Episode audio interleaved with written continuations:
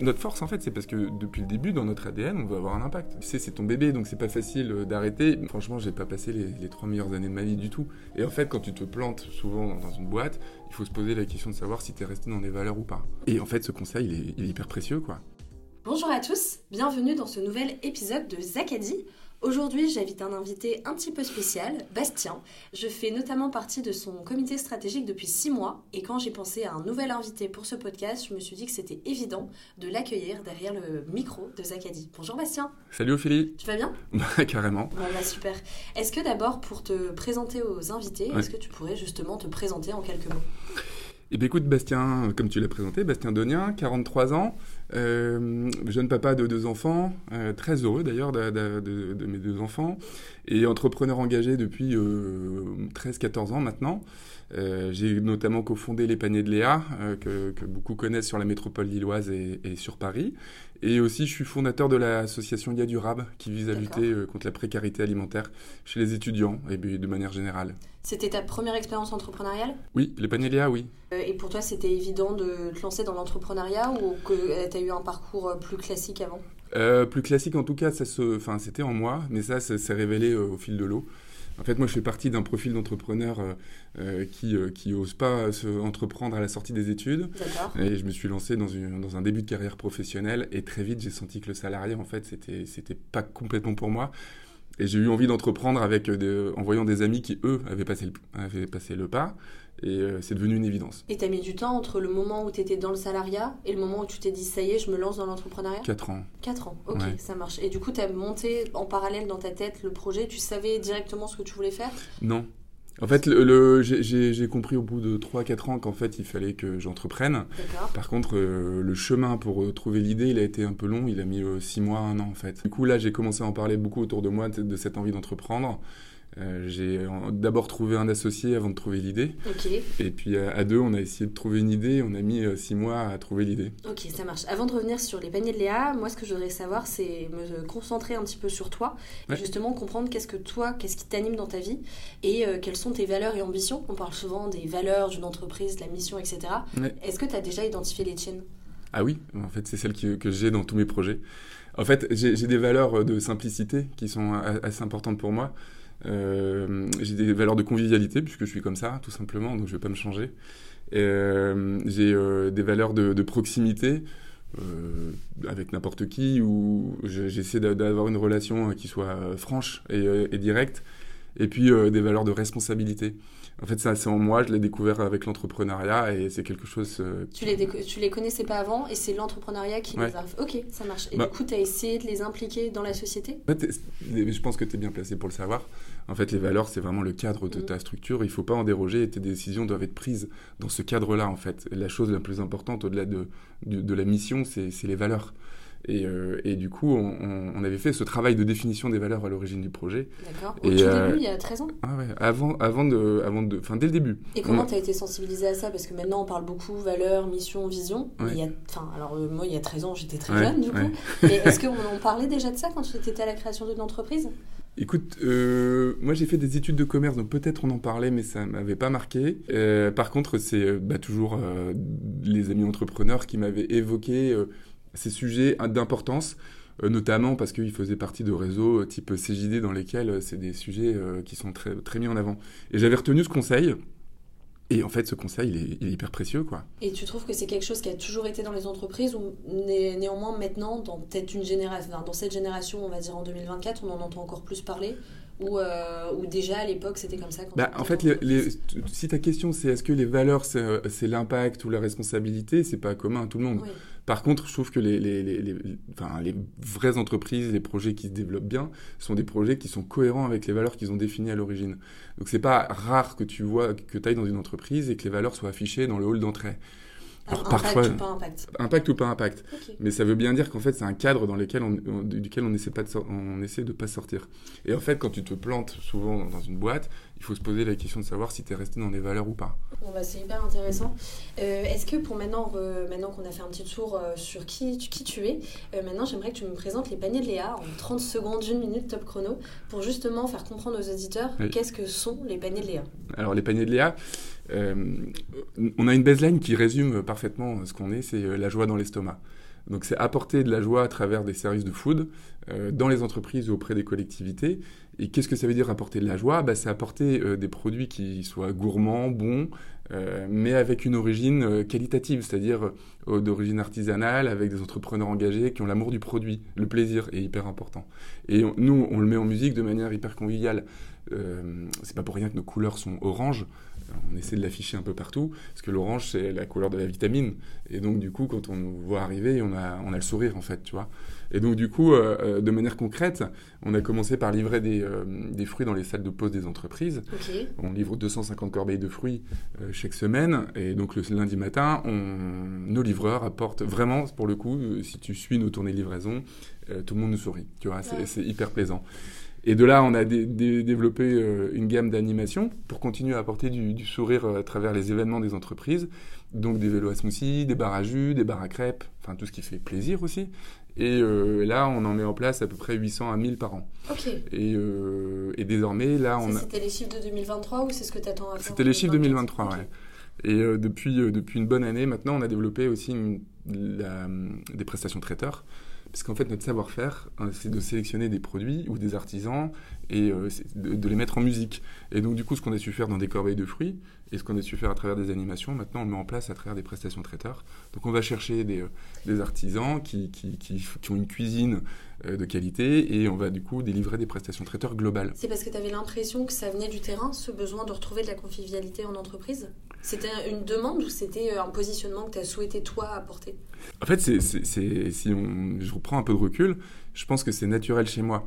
Euh, si, tu, veux que je t'explique, euh, moi, donc je, reviens dessus, j'ai fait des écoles, une, école de commerce et on avait un mémoire de fin d'études à faire.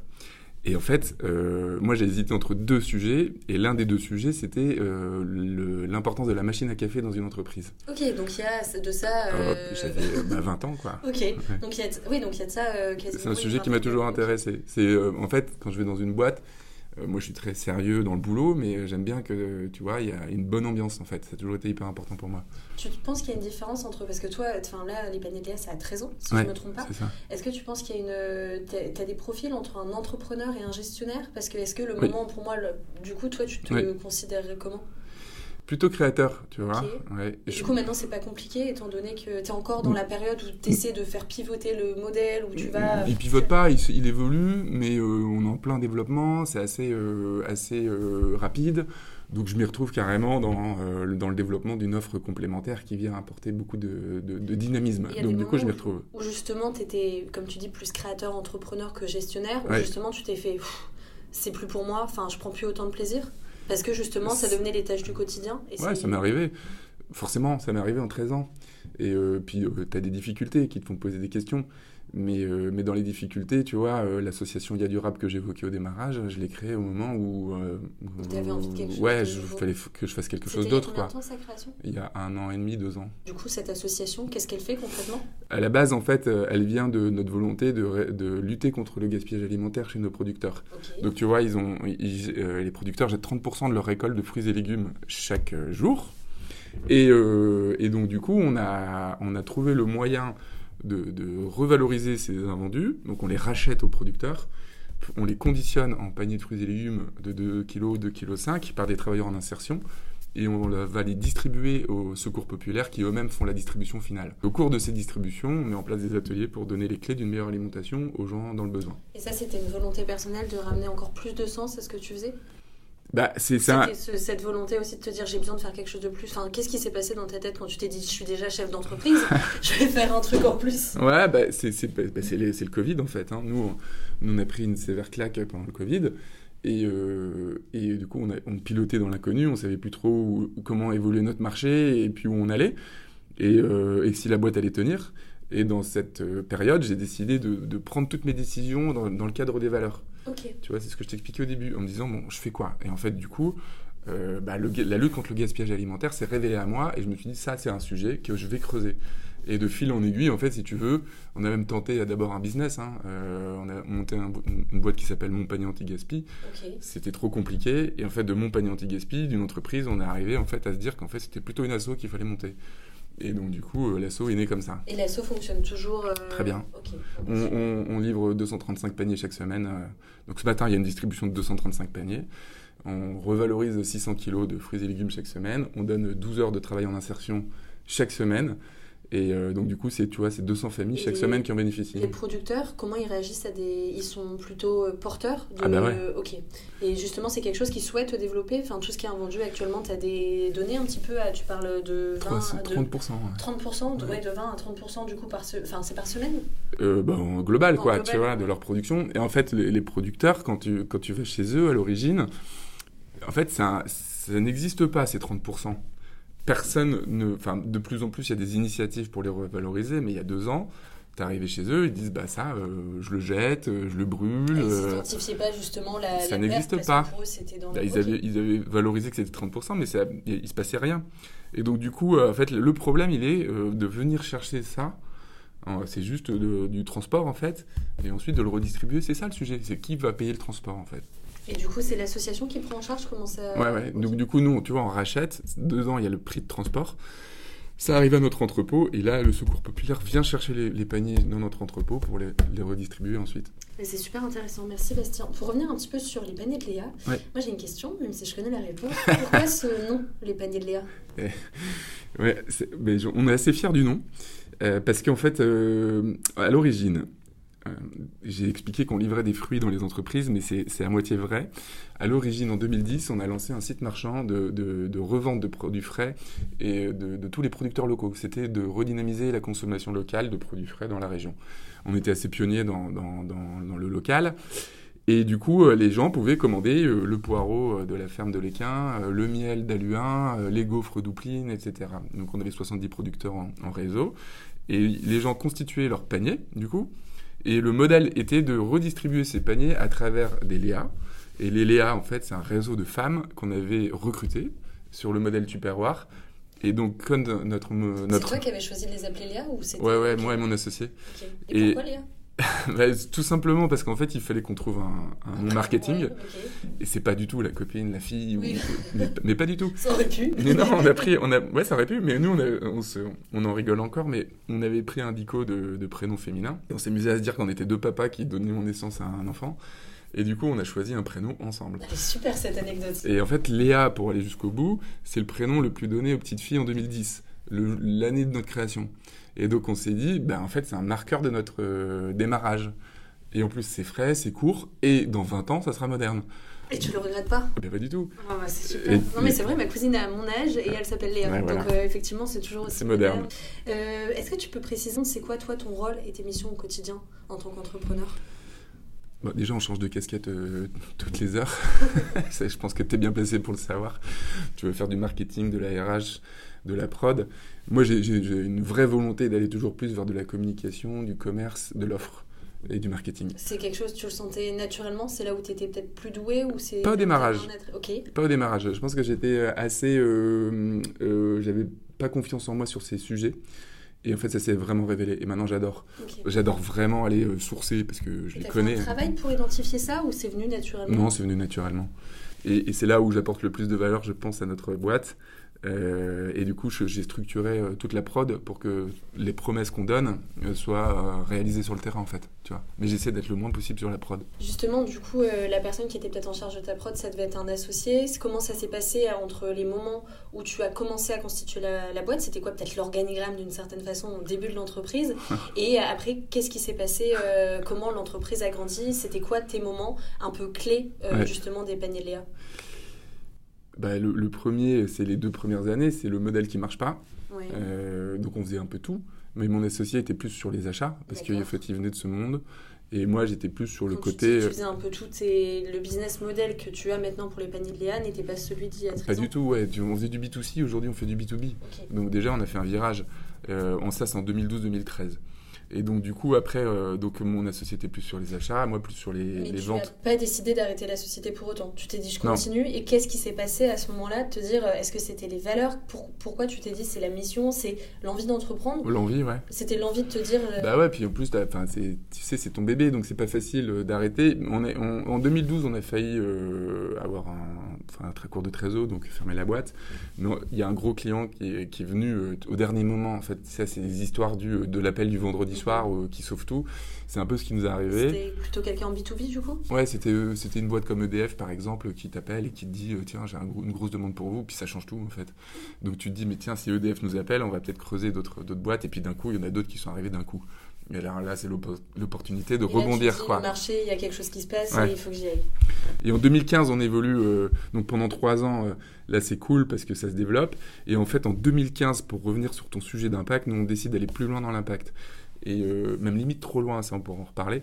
Mais du coup, on s'est formé au, nouveau modèle économique, celui de l'économie de la fonctionnalité et de la coopération, pour penser autrement. On avait besoin d'avoir un nouveau cadre pour, pour développer plus d'impact. Qu'est-ce que c'est euh, l'économie de la fonctionnalité? En fait, l'idée, c'est de, de, de, de, ne pas euh, recréer le modèle industriel qui a apporté un peu euh, les, les difficultés qu'on voit aujourd'hui. C'est-à-dire que c'est un modèle dans lequel il faut faire produire toujours plus avec euh, des, coûts euh, hommes toujours moindres pour avoir toujours plus de résultats, tout simplement. Et donc, du coup, en fait, tu presses euh, la planète à travers le fait d'avoir des matières premières toujours moins chères, et tu presses les hommes dans, en fait en essayant de gagner des points de productivité. Donc du coup, nous on a identifié que c'était ça le problème. Et en fait, l'idée de l'économie de la fonctionnalité de la coopération, bah déjà, il y a le mot coopération. Donc il faut réussir à comprendre en fait, c'est ensemble que tu peux créer des nouveaux euh, modèles à impact. Et ensuite, c'est travailler beaucoup plus sur du serviciel. C'est-à-dire nous, tu vois, on livrait des fruits dans les entreprises. Et c'est pour ça qu'on a développé une, offre d'animation. Tous les lundis, on apportait le fait d'avoir l'opportunité de mieux manger. Et à travers les animations, on a donné envie de mieux manger. Donc du coup, tu vois, ça a permis de développer une nouvelle offre et une nouvelle raison d'être. Et du coup, donc ça, c'est ce qui se passe en 2015. Donc, pourquoi tu dis que tu vas trop loin dans l'impact? C'était pas rentable finalement? En fait, on a, euh, tu vois, c'est le problème des pionniers euh, qui, qui, du coup, défrichent pour les autres, quoi. Et euh, en fait, on allait très très loin sur les sujets de santé au travail. On a notamment. Donc ça, c'était en 2015. Ouais, 2015, 2016, 2017, quoi. Tu vois, là, on, on collabore presque avec l'Institut Pasteur de Lille, le service de nutrition de l'Institut Pasteur de Lille qui est un autre objet, puis ça va vraiment loin. Et du coup, en fait, euh, on, a eu du mal à modéliser comment le vendre aux entreprises, cette recherche. Et donc, du coup, on est allé loin, c'est cool, on a été reconnu sur notre activité, notre, notre volonté, on a beaucoup témoigné aussi. Puis à un moment, en fait, on est devenu euh, des témoins, mais pas des acteurs. Et du coup, il a fallu se recentrer sur nous en disant, bah, il va falloir quand même qu'on vende. Et donc, du coup, euh, du coup mais ça nous a donné un nouveau cadre. Et si tu veux, l'association que, que j'ai créée il y a deux ans, elle, là, elle, je sais qu'elle vient de ce bagage-là. C'est-à-dire que je pense autrement. Donc, du coup, il, va il, a, il, a, fallu que je monte une asso pour, pour la coller à la boîte euh, et, donner plus d'impact à, notre action quotidienne. Donc là, on est en 2015, tu arrives en 2017, à peu près, un moment, au moment où tu as ce constat à peu près. Qu'est-ce qui se passe après là Donc maintenant, on est début 2024. Entre, du coup, c'est euh, cette année. Qu'est-ce qui s'est passé qui ont fait que les paniers de Léa, c'est une réussite? C'est une réussite à l'heure actuelle. Ça a été quoi les moments clés sur ces dernières années-là? Bah, 2018, on, sent qu'on tient quand même, euh, malgré ce que je t'ai dit, on tient, on tient un développement. On, a, on voit qu'on qu'on a quelque chose à, à développer. Euh, mais on s'entend un peu moins bien avec mon associé, et donc du coup, il a fallu qu'on trouve les moyens de se séparer. Ça n'a pas été facile. Euh, donc euh, c'est des choses qui arrivent dans beaucoup de boîtes, mais voilà, ça nous est arrivé. Et donc les, années auparavant, tout se passait bien? Oui, oui, oui, mais du, du, coup, tu vois, il y a des schémas, des chemins et des horizons qui qui étaient plus forcément très clairs et communs. Et du coup, ça se, dans le quotidien, petit à petit, ça se révèle en fait, tu vois. Donc nous, c'est ce qui s'est passé. Et au moment où on trouve un accord, tu vois, ça a mis un an et demi, donc c'est 2018-2019, on trouve un accord fin 2019, et début 2020, en fait, euh, Covid, quoi. Et nous, on tombe à 3% de notre chiffre d'affaires. Je me retrouve tout seul à ce moment-là, puisque mon associé a quitté l'opérationnel. Et c'est au moment où il s'en va que je me retrouve tout seul face au Covid. Et comment tu as géré ça? Parce que ça doit être extrêmement dur, 3% de chiffre d'affaires, euh, de, enfin, de ton chiffre d'affaires du coup de l'année passée. Comment tu gères ça? Comment tu gères ça avec tes équipes? Comment tu arrives à tenir euh, cette charge-là sur tes épaules?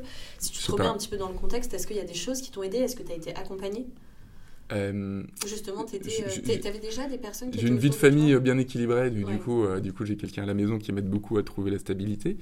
Et, puis c'était pas trop compliqué du coup dans la vie personnelle parce que c'est si c'était chaud. non mais c'était chaud. Franchement j'ai pas passé les, les, trois meilleures années de ma vie du tout. C'est hyper stressant. En fait à, posteriori des fois je me dis que j'aurais dû euh, arrêter reconstruire de, partir de zéro en fait tu vois même même aujourd'hui. Mais, euh, à ce moment-là euh, tu sais pas trop où on va. On savait que ça allait durer enfin on avait des échos sur le fait que ça allait durer deux ans mais je voulais pas y croire. Et puis tu as des aides qui te, qui, te, qui te rapportent du cash, donc du coup, ben, tu tiens quand même avec ces aides-là. Et puis, euh, et puis voilà, mais ouais, c'était un grand flou que j'ai pas du tout envie de revivre. Et euh... Normalement, c'est pas prévu. Ouais, ouais non, c'est jamais. On ne sait jamais. Justement, maintenant, tu as développé une, une, gestion du risque qui est différente. Enfin, tu es devenu, euh, suite à cette période, tu as mis des choses en place dans ton. Enfin, tu as très certainement euh, développé des. Enfin, tu as, tiré des conclusions de tout ça. Est-ce qu'il y a des choses concrètes que tu as changées dans l'organisation de la société sur cette, euh, cette, période très compliquée? Pour toi, c'était déjà le plus gros enfin, moment de difficulté de. Ah, bah oui, bah, bah, oui, oui, clairement, parce que 3% du chiffre.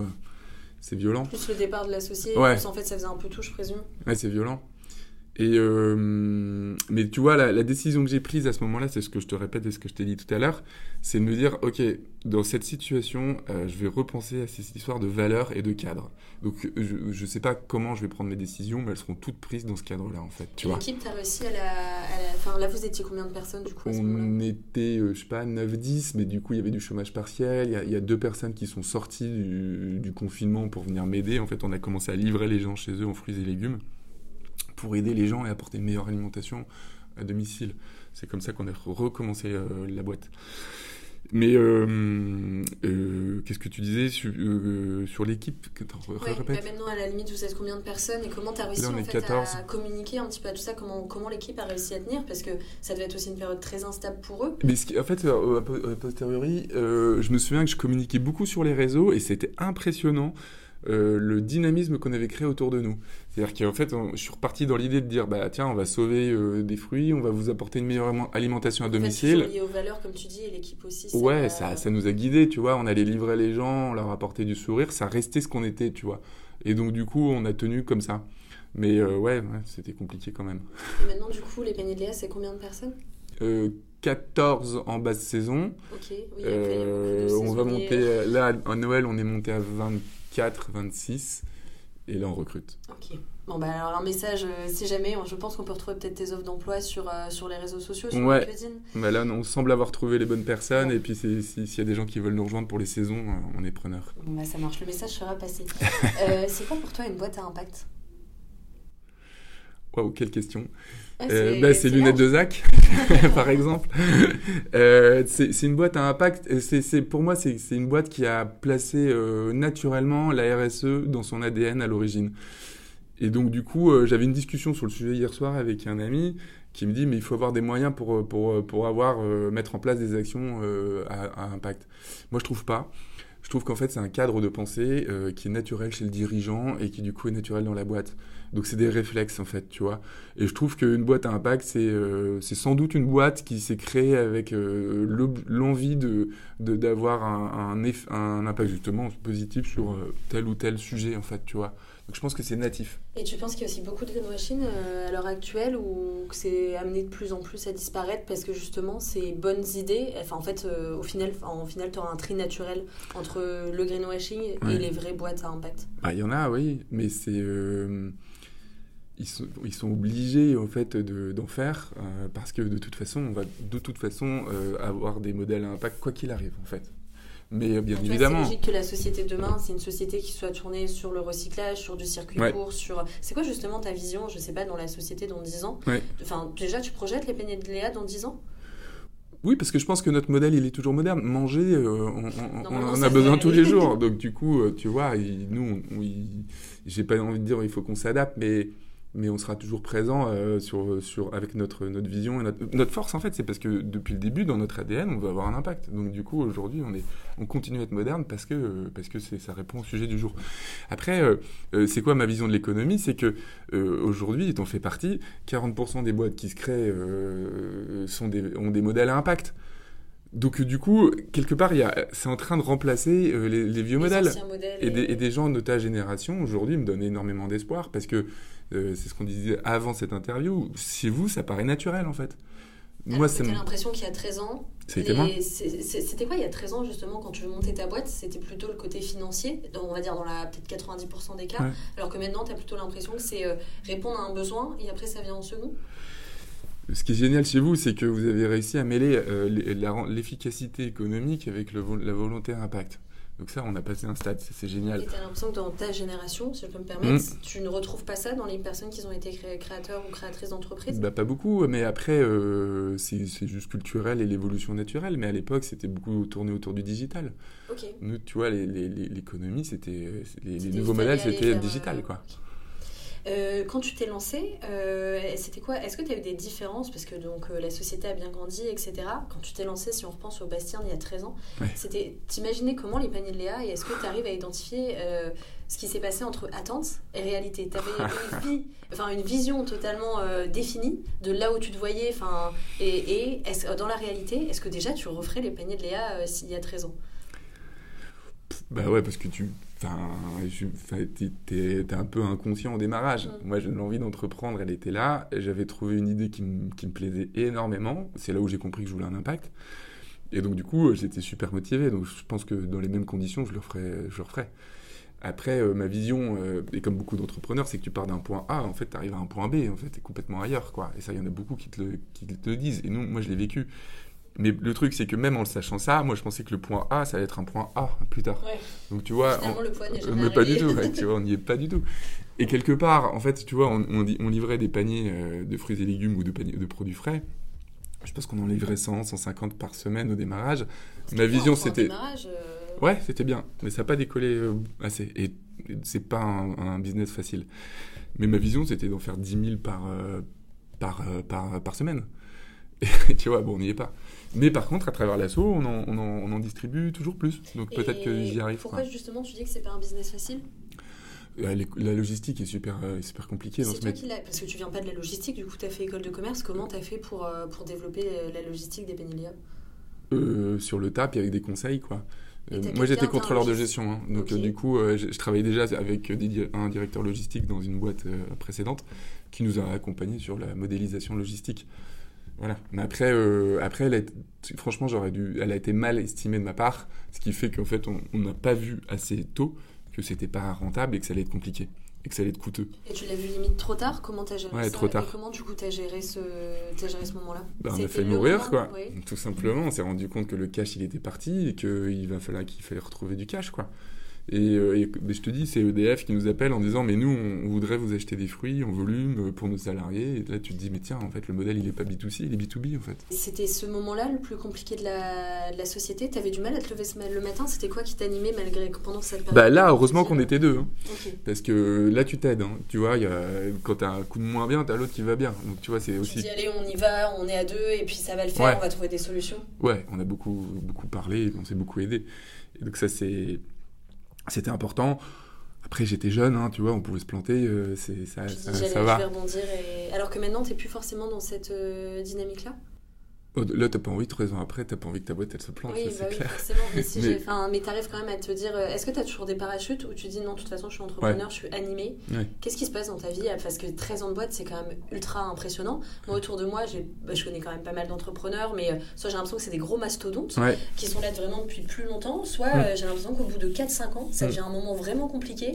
Et je suis en ce moment, je suis dans une période où je vois plein de boîtes qui commencent à s'effondrer. Soit c'est après 1 ou 2 ans, soit là 4-5 ans, ceux qui ont tenu, ils sont en train de tomber. Et du coup, je me dis, mais qu'est-ce qui se passe Et est-ce que rien que nous, on arrivera à aller à 13 ans d'entreprise enfin, Comment comment tu arrives à tenir, euh, à tenir 13 ans je, sais pas, merci, c'est flatteur.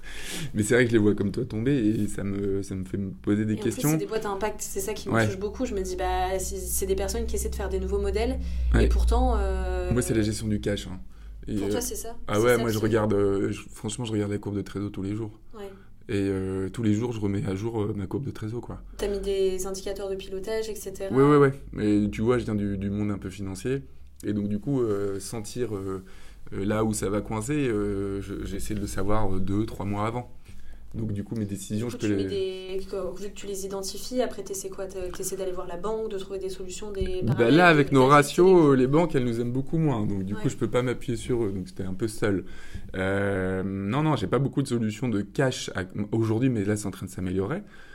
Mais par contre, l'activité euh, permet de financer notre développement. Donc du coup, euh, pareil, c'est des conditions de règlement que tu mets, que tu actualises avec tes clients, que tu, tu, tu deals avec tes fournisseurs. Enfin voilà. Et ce serait quoi justement les... On est parlé des moments compliqués, mais si on parle à l'inverse des moments les plus beaux des paniers de Léa, parce qu'à présent il y a déjà en avoir, ce seraient lesquels? Bah, La reconnaissance. Euh, bah, typiquement que tu m'invites aujourd'hui, moi je trouve ça c'est super cool. Ouais. Moi ça me fait, ça- je trouve que c'est c'est le sens que je veux donner à l'entrepreneuriat et j'adore ça. Euh, J'étais la, semaine dernière dans une AG où euh, j'ai présenté un peu notre modèle à impact et euh, tu vois les gens ils s'arrêtent, ils applaudissent. Alors moi j'ai trouvé ça bizarre qu'ils applaudissent, mais quelque part j'étais super fier de me dire bah ouais on est on est tu vois on est des on est des exemples sur le- l'entrepreneuriat à impact et on en a besoin dans ce monde tu vois donc du coup ça c'est la fierté. Et puis c'est vraiment la reconnaissance au quotidien des clients et des fournisseurs et des, et des partenaires. C'est-à-dire que les clients, quand ils nous voient arriver, ils- ça leur fait du bien. Et tu vois, c'est tout le sens de cette boîte en fait. Tu vois, je dis souvent à mes équipes, euh, oui, on vend, euh, on vend une presta buffet, mais en fait nous, on vend du sourire, quoi. Mm. Et, et- en fait que ce et ça, ouais, c'est ça qui me, moi, c'est ça qui m'anime et qui me fait me lever le matin, quoi. Et, et je veux aller encore plus loin parce que je suis ambitieux, donc j'aimerais bien que tout le monde sourit tout le temps, tu vois. Ouais. Mais euh, et on aurait réussi notre mission. Donc c'est surtout ça. Après, ouais, quand tu décroches un gros truc, euh, un gros marché, comme là, on, a, on gère le, le, le site de Mobivia, euh, le, le groupe de Noroto. On a l'exclusivité de la gestion du site. Quand tu décroches un marché comme celui-là, euh, qui, qui, est, qui est très sympa, euh, ça fait toujours plaisir. Voilà. Bah, merci beaucoup, c'est une très belle réponse. Je disais au début du podcast, euh, tu as lancé depuis six mois à peu près, Ouais. je pense, un comité stratégique. Ouais. Comment tu t'es dit, euh, je vais créer un comité stratégique Ouais. Qu'est-ce que tu en attendais. Et qu'est-ce que tu en attends aussi à, à Alors, j'avais un comité stratégique avant le Covid. Et, euh, et puis on a connu la crise du Covid. Et du coup, euh, euh, le comité il a sauté avec le Covid, on était en crise, Euh, boîte, la boîte est-ce qu'elle tient ou pas, j'en ai pas refait tout de suite. Est-ce que tu peux présenter peut-être les personnes qui sont aussi autour À de la table les Comment tu as identifié aussi les profils? Alors le président, il, il doit avoir une, une- une- pour moi une, expérience de la gestion des, des comités. D'accord. Donc c'est pas forcément quelqu'un qui vient, de, qui connaît tu- ton... Comment t'as pensé ça? Parce que tu vois, moi j'en ai un aussi, j'ai pas pensé à ça. Ah Déjà, ouais? j'ai pas de président. Bah, moi j'ai été accompagné par Réseau Entreprendre Nord. Et on a eu deux jours de formation euh, sur le Sur le sujet de comment bien monter un comité. Et du coup, c'était euh, une des personnes des, qui monte les comités pour les muliers qui nous a formés pendant deux jours. Et donc, du coup, j'ai bien écouté ce qu'il avait dit. Et tu vois, j'ai bien retenu. Ça m'a paru, ça m'a paru évident quand il l'a expliqué qu'en fait, un président, il devait avoir euh, l'expérience justement de la gestion du, comité de manière globale, de son rythme, euh, de, du contenu, etc. Même s'il vient pas du métier. Deuxième chose, c'est avoir quelqu'un du métier. Donc du coup, Donc, euh, un autre profil ou pas forcément un autre profil, ouais, mais quelqu'un du métier. Tu le sais bien, aujourd'hui, on a quelqu'un du métier et il est extrêmement important. Et troisième profil, un regard complètement différent. Et là, aujourd'hui, c'est toi, parce que tu as, la jeunesse euh, et euh, la fougue qui, qui m'intéressent, parce que du coup, tu, vas me tu me l'apportes. Et en plus, tu as le regard justement de la jeunesse, euh, du coup, sur les ouais, 13 sur ans, et ouais, sur plein de sujets d'ailleurs. Mais, euh, et donc, du coup, euh, c'est, c'est- et puis en plus, tu as l'impact. Donc, du coup, tu avais vraiment le profil Et pour toi, Parfait pour compléter si ça. on t'inclut dedans, est-ce que tu as envie que ça grandisse enfin, Et qu'est-ce que, est-ce que tu as envie que ça grandisse? Pour toi, c'est quoi le bon nombre d'un comité stratégique? Est-ce qu'avant le Covid, c'était le même On était, on était sur trois personnes. euh, après, en plus, là aujourd'hui, vous êtes trois générations, donc ça c'est parfait aussi, parce que c'est un très bon équilibre. Euh, bon, une femme, deux hommes, euh, je- je- peut-être deux femmes, deux hommes, tu vois, pour reporter aussi un équilibre. Peut-être quelqu'un de- aussi de la diversité, ça m'intéresserait. Ou du handicap, par exemple. Euh, et euh, tiens, c'est une bonne idée, ça, le handicap d'ailleurs, que je, cre- je devrais creuser. Et, euh, et avant, dans le premier, c'était euh, trois personnes de trois mondes différents. Euh, mais il y en avait deux qui se ressemblaient plus. Tu plus du tout les mêmes personnes J'ai le même président entre celui d'avant et celui d'après. J'hésitais à, le- lui, à lui reproposer, on s'est recroisés. Et ça m'a paru évident de lui redemander de revenir en lui disant écoute, on oublie l'histoire passée, euh, ce que je viens de passer, je veux te réavoir pour euh, marquer l'ambition. Il a dit oui tout de suite? Ouais, il a dit oui quasiment tout de suite. Et c'était pas trop compliqué parce qu'avant, du coup, vous étiez deux associés. De Ouais. dire, euh, bah maintenant, je, je le refais tout seul. Comment, bah, Non. par exemple, ce président, comment il a. Ça n'a rien changé pour lui. Il s'est dit, moi, je Non. crois en Bastien, je crois en l'histoire et Ouais. on y va. Non, ça n'a pas changé grand-chose. Ça, tu- je l'ai abordé euh, différemment parce que tu n'es plus en associé, mais tu es tout seul, mais euh, pas du tout. non. Justement, pour revenir un petit peu sur ce côté associé, parce que l'épisode qui sera c'est juste avant ou peut-être un ou deux avant, c'était avec mon associé Antoine. Ouais. Est-ce que tu aurais des conseils à me donner et à nous donner? Ouais. Parce que nous, ça fait pas 13 ans, ça fait quand même 4 ou 5 ans qu'on se connaît, pour justement bien réussir euh, son association ou les erreurs à éviter. Beaucoup discuter euh, et, et beaucoup souvent se poser sur euh, l'horizon. Franchement, c'est un sujet euh, qu'il faut absolument pas négliger. C'est euh, puis ça peut bouger avec euh, la vie du quotidien. Et en fait, c'est quand ça bouge, que du coup euh, le quotidien va bouger en fait. Donc du coup, il faut souvent se poser la question du toi tu vas aller où Donc ta vision un peu personnelle projetée sur le, la vision professionnelle. Et du coup, il faut voir si ça s'ajuste ensemble. Parce que si ça, au début, quand tu crées, tu as la même vision et le même horizon, normalement. Mais, mais du coup, quand ça bouge, c'est là où ça peut avoir un problème. Une autre chose, est-ce que toi, y a, on a parlé des conseils du coup très associés. Est-ce qu'en tant qu'entrepreneur, il y a des conseils que tu as à communiquer ou justement des choses où tu t'es dit ça, ça a changé ma boîte? On l'a dit tout à l'heure, les valeurs. Oui, les mettre au centre de la société. Franchement, j'ai pas. Ça, tu le faisais dès le début? Ah ouais, ouais, mais, mais, mais ça, c'est euh, le conseil le plus. Je, me, je, vois encore le pote me dire un soir, comme ça, quand on discute, euh, qui me dit, qui me regarde et qui me dit euh, Je te dis un truc, c'est les valeurs le plus important. Et c'est pas quelqu'un qui est sur l'impact, hein, c'est quelqu'un qui, qui, a plutôt une vision entrepreneuriale des choses. J'ai quasiment que ça à dire. Après, c'est s'entourer. Des bonnes personnes. On dit souvent, là, moi, je suis dans une phase où, en tout cas, je m'entoure de meilleurs que moi sur différents domaines. Ça, je l'avais pas trop avant. Ça peut être déstabilisant, mais il faut beaucoup d'humilité aussi. Beaucoup d'humilité. Je trouve que c'est une belle valeur entrepreneuriale et puis beaucoup de courage, quoi. C'est noté, je prends, je prends note de tout ça. à l'inverse, j'ai l'impression que tu es très bien entouré, que tu as pas mal d'amis entrepreneurs. Est-ce qu'il y a un pire conseil?